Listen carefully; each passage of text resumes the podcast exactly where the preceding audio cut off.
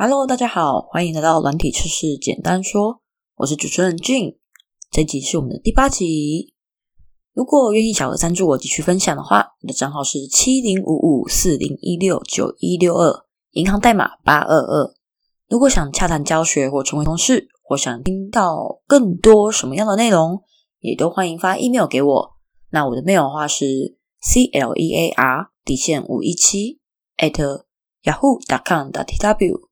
那本节目内容大约是二三十分钟，预计两周发布一次。如果等不及的话，也欢迎直接 email 来找我哦。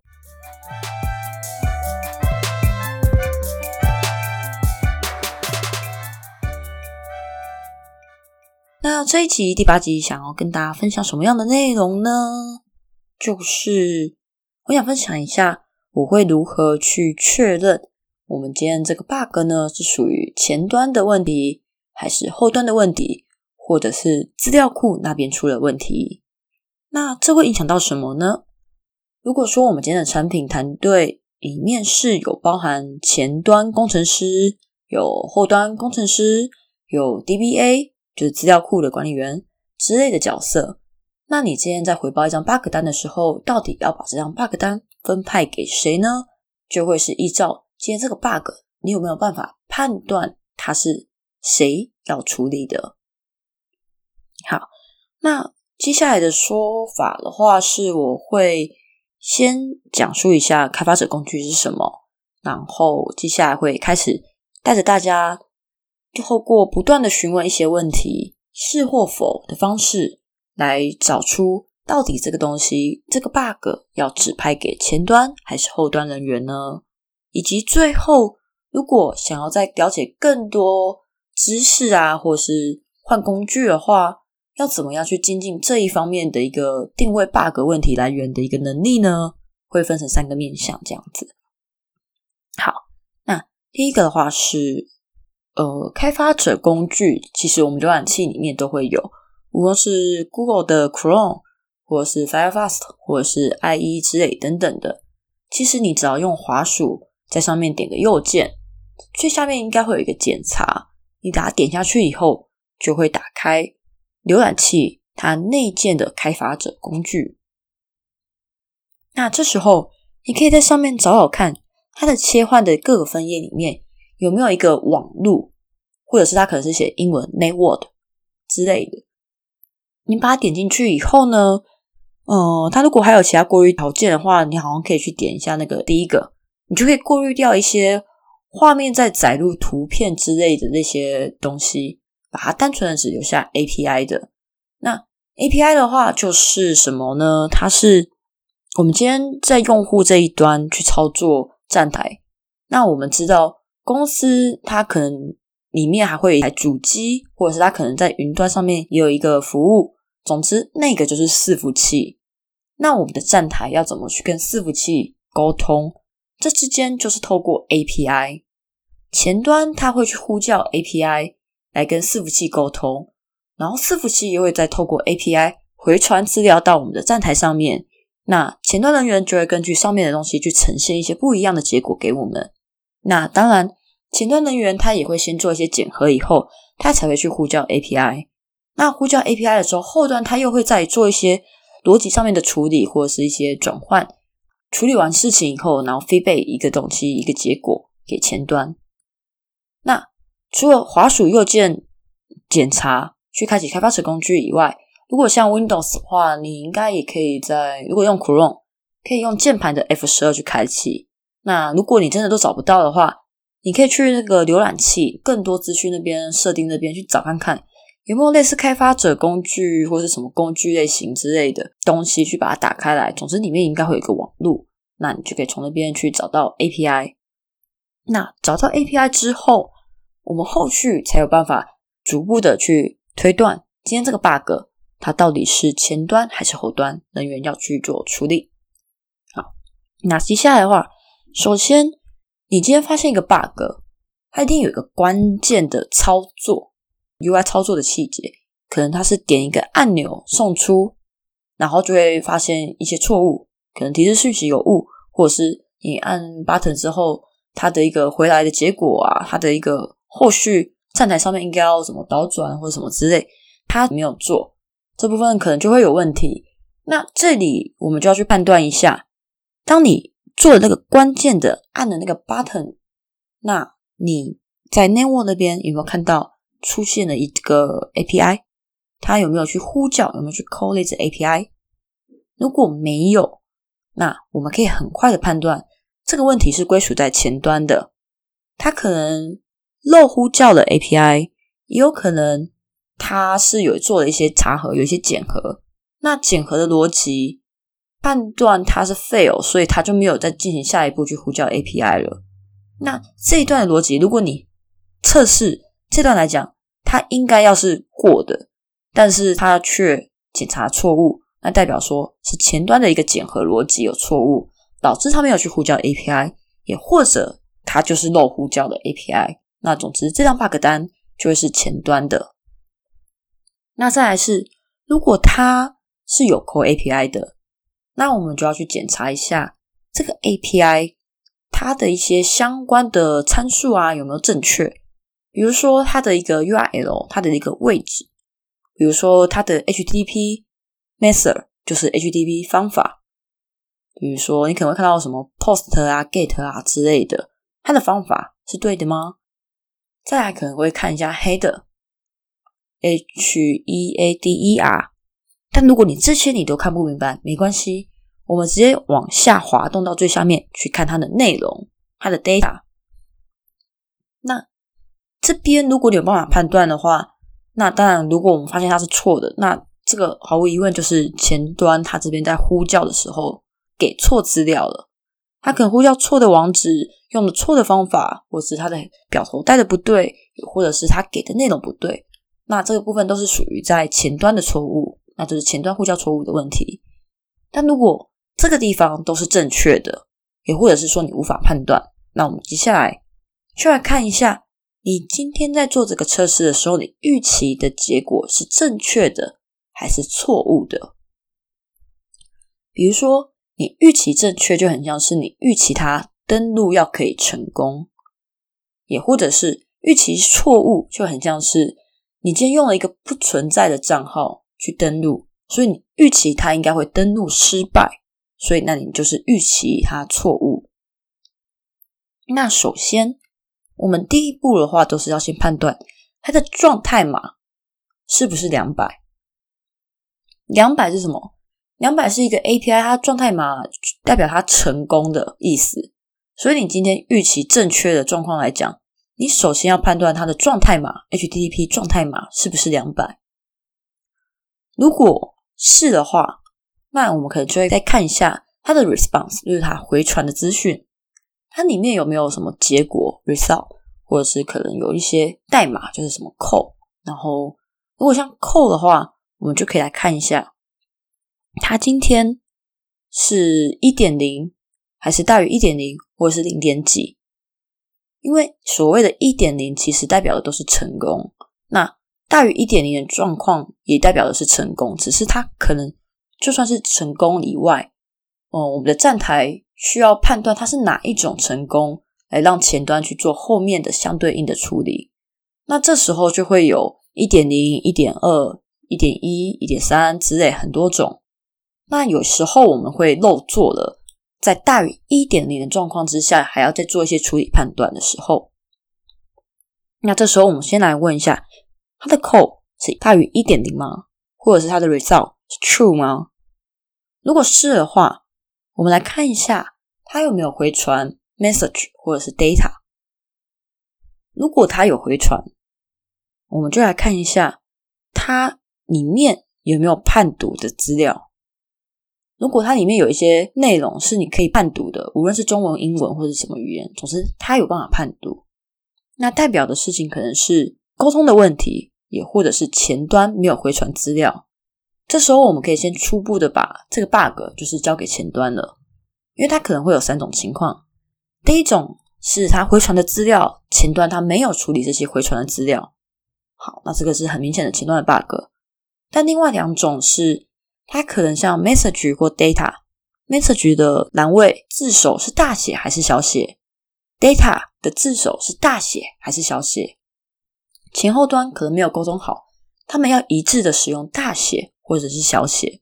或者其实他们应该要是不管输入哪一个，回传哪一个，他们都要可以判读。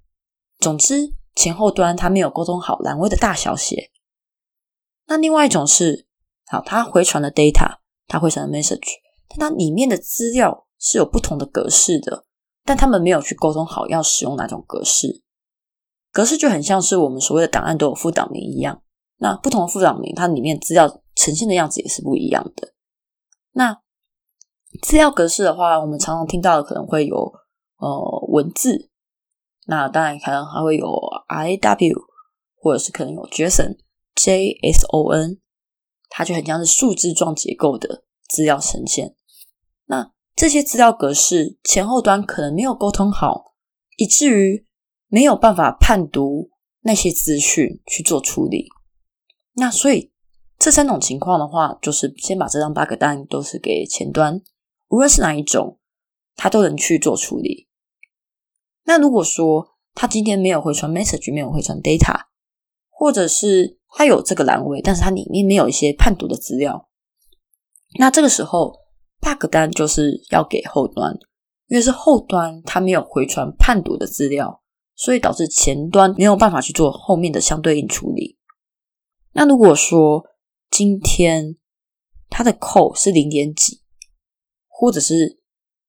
你今天预期它是正确了，状态码也是两百了，但它的一个 result 却是 false。那这个时候先做一件事，我们把浏览器的 cookie 清除之后再重试，也或者是你直接把浏览器。它的所有基本跟进阶的资料全部清除，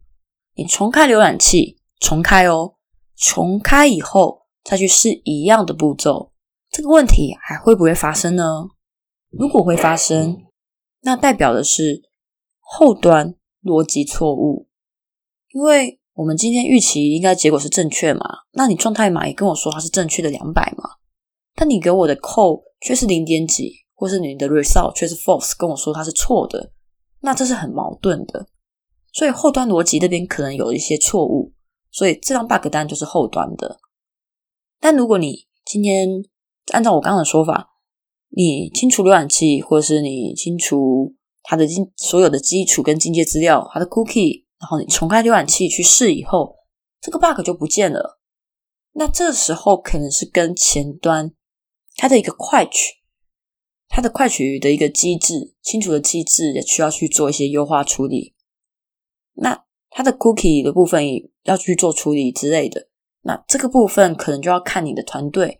在类似这样的状况之下，是要开 bug 单呢，还是这个是要把它变成一个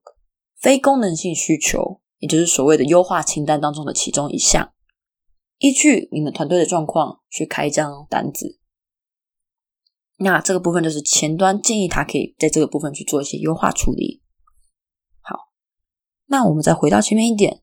你今天预期它的一个状况是正确的，预期它登录成功，但它的状态码却不是两百。那这个时候，其实我们可以很快的直接定位后端的问题，因为后端这地方我预期它是正确，但你跟我 API 回传是错误的，那这个很明显就是后端那边的状况。但我们可以再进一步的判断，比如说它状态码不是两百，那它是五开头吗？或者它是四开头吗？如果它的状态码是五开头，比如说五百，那代表就是 error 五百，那这个代表的是后端的伺服器挂彩了，总之就是我们的 server 挂了。那这个时候就可以请后端人员去查一下发生什么事了。那如果它的状态码是四开头的，那代表的是，嗯，我们今天后端他在处理前端呼叫给他的那些资料的时候，他的逻辑判断上面有一些问题，所以照理说这个地方应该是可以过的，但是后端却认为他这边是错的，所以他会传错误的结果。那所以说后端逻辑上面有一些问题，那一样请后端去修正他的扣。那如果你今天不是五开头，也不是四开头。那么就建议你就直接提交 bug 给后端了，让他看是从状态码去判断它是什么问题。总之，就让后端依照状态码去追查吧。那这边的话就是预期正确的状况。那如果你今天是预期它是一个错误的状况，预期它账号不存在，所以它应该要登录失败；它密码错误，它应该要登录失败；它账号被锁了，所以它应该要登录失败。好，那这时候 API 回传的状态码一样，第一步先判断一下它的 HTTP 状态码是不是两百。如果是两百的话，这里就会发生矛盾的状况。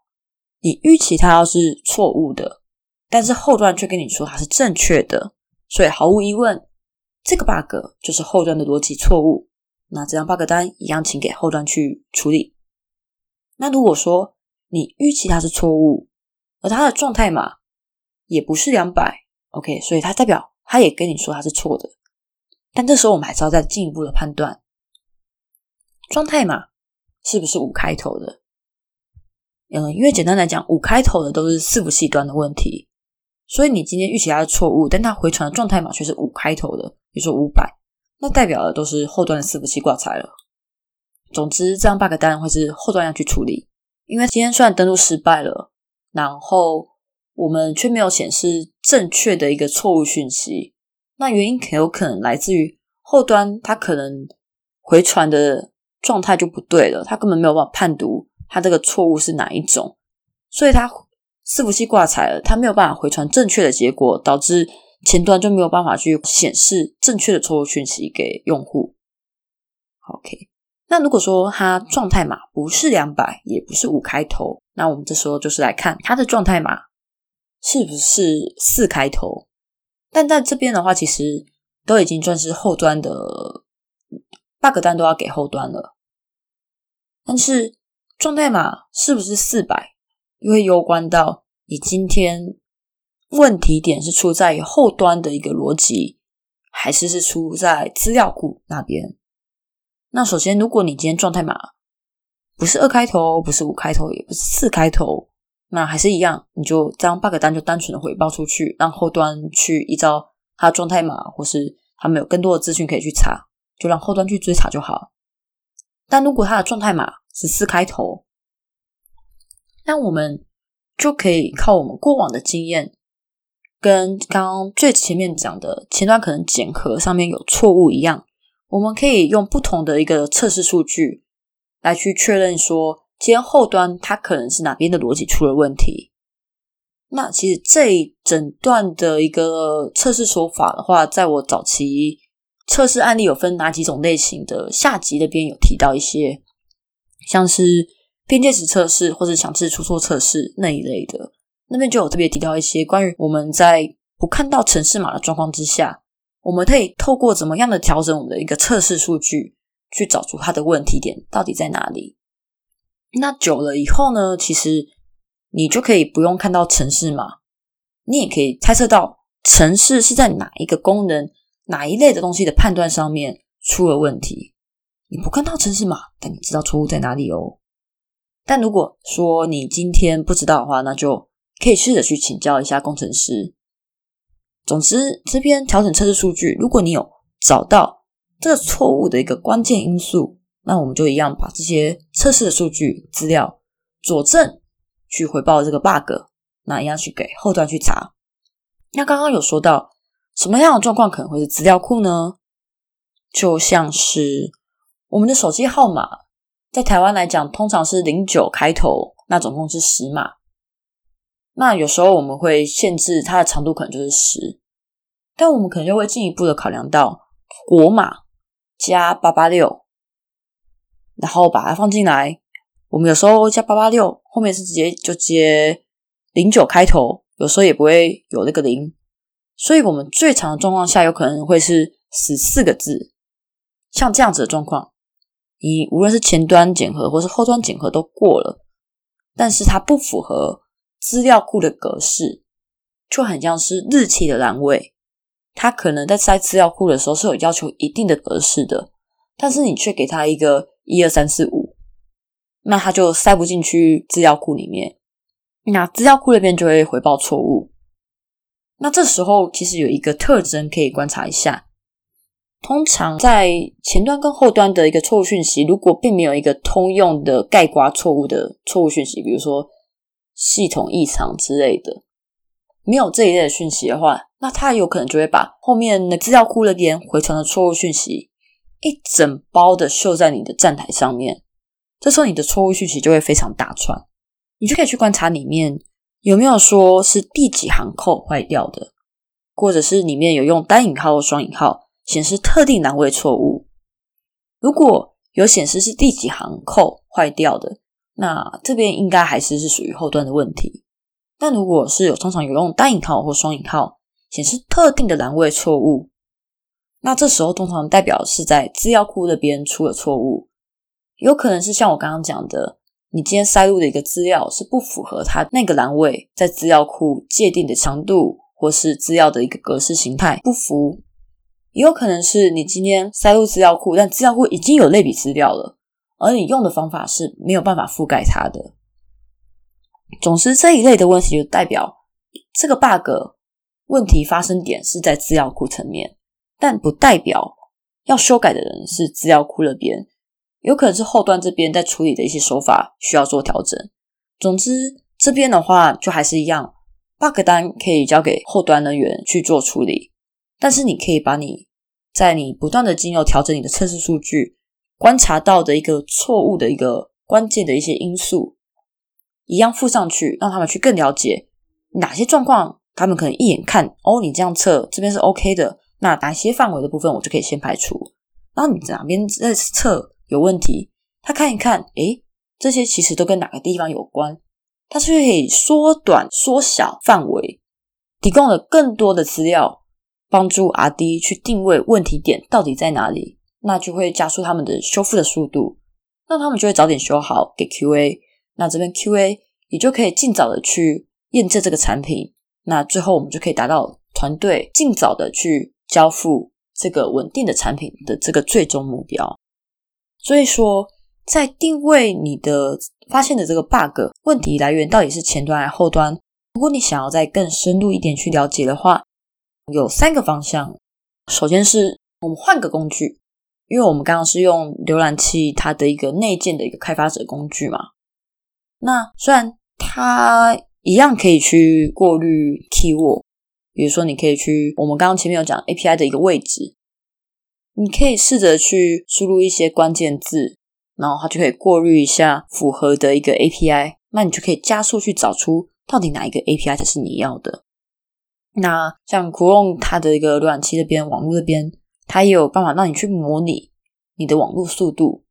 你的上传、你的下载要设定多少速度，或者是你要设定它网络要延迟多久再给你回应，这些都可以透过浏览器本身内建的开发者工具就去达成了，你不需要额外去透过什么工具。那如果以手机来讲的话，其实手机也有开发者工具，里面也也都有提供这些服务，可以去找一下。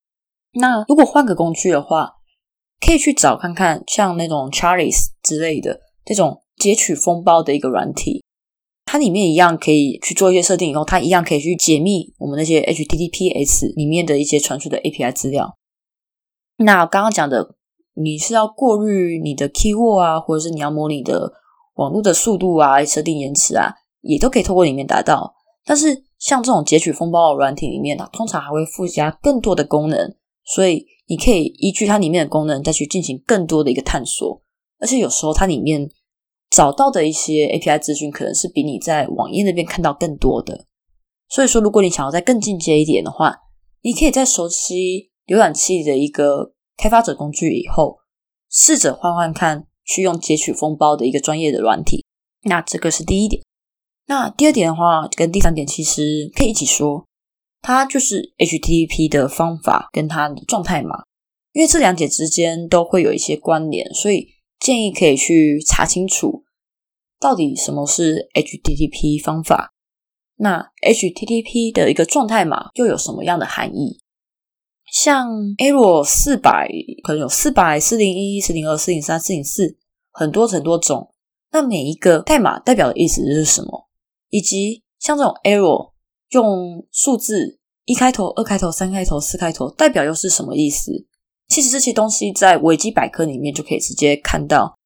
它的状态码开头代表的意思，以及细部对应的四零一、四零二、四零三，它们是什么样的错误？那像我这边的话，就可以很简单的举个例子，像 L 四零一的话，就是保全他没有看到你识别证，我不知道你是谁，所以我不让你进来公司。但如果你今天是很熟，你今天常常就是上下班，保全也知道你是谁。总之，他知道你是谁，所以他就让你进来。那我不知道你是谁，我就不让你进来。这个就是 L 四零一的状况。那还有一种像四零三，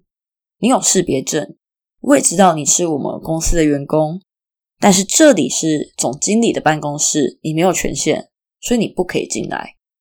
这就是 L 四零三。那当然还有一种就是 L 四零四，我就是关门，你就是不可以进来，我一点资讯都不会跟你说这种状况。所以有兴趣的话，其实可以去了解一下 HTTP 的一个状态码的含义。那其实网络上甚至有对应这些不同的状态码去做了一些梗图，其实这个还蛮有趣的。那 HTTP 方法的话，它其实早期只有一两个，但是后来随着不同的推演进阶以后，它发展出非常多种方法，那这个就很像我们以前在 IE 的一个设定里面，会有什么 HTTP 一点零、一点一、二点零那些东西要去打勾。它事实上就是在问说，允不允许这些方法设定？那为什么要这样询问呢？因为这个方法其实就很像我们的法律规定，绿灯可以走，红灯不能走，但还是有些人会闯红灯一样。所以说，我们定义了这个方法，但其实你还是可以不遵从，但不遵从可能就会有一些后果。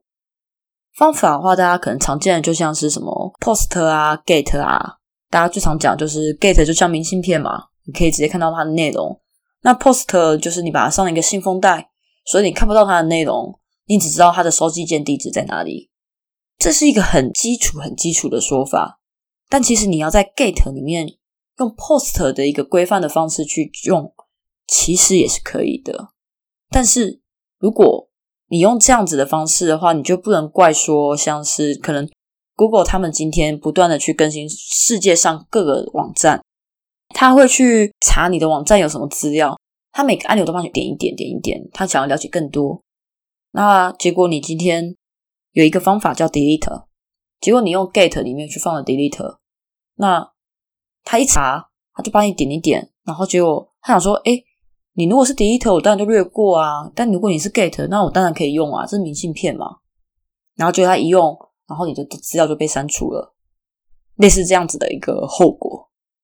所以说，我们会去制定这种 HTTP 的方法。那请大家尽量的去遵从这些方法来使用。那像比较常见的方法的话，有 header、get、put。pitch，然后 delete，post 我刚刚讲，对，它就是有很多很多种。那细部的话，其实在 Google 去查询的话，都可以看到非常多的文章去讲解这些东西是什么。那如果想要听我这边去讲更多的话，就是把换个说法去举例的话，也可以发 email 给我。那我就会知道有人想听，那我可能就可以安排一下之后可能某一次的主题，就是来讲一下这个部分。那以上的话就是我们这一次第八集的内容。那这里是软体测试简单说，我是主持人俊。那我们就下一次再见喽，拜拜。